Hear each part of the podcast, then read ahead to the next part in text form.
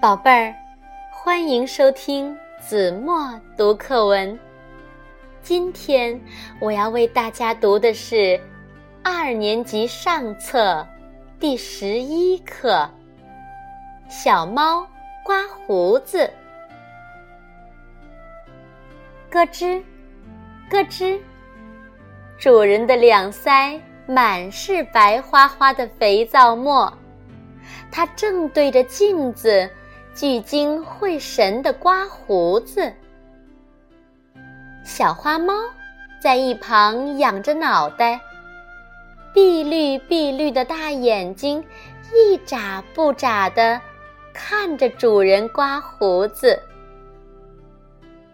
主人刮完胡子走了，小花猫觉得自己的胡子老长老长的。太难看，就学着主人的样子，也把胡子刮得干干净净的。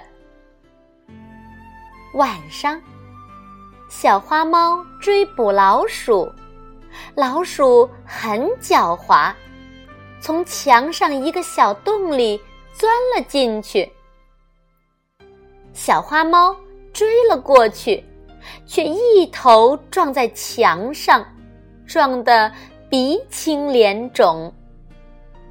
猫妈妈看见了，耐心地对小花猫说：“你的胡子好比一把尺子，你能不能从洞里钻过去？先要用尺子量一量。你把尺子刮掉了。”当然会碰得头破血流。从那以后，小花猫再也不刮胡子了。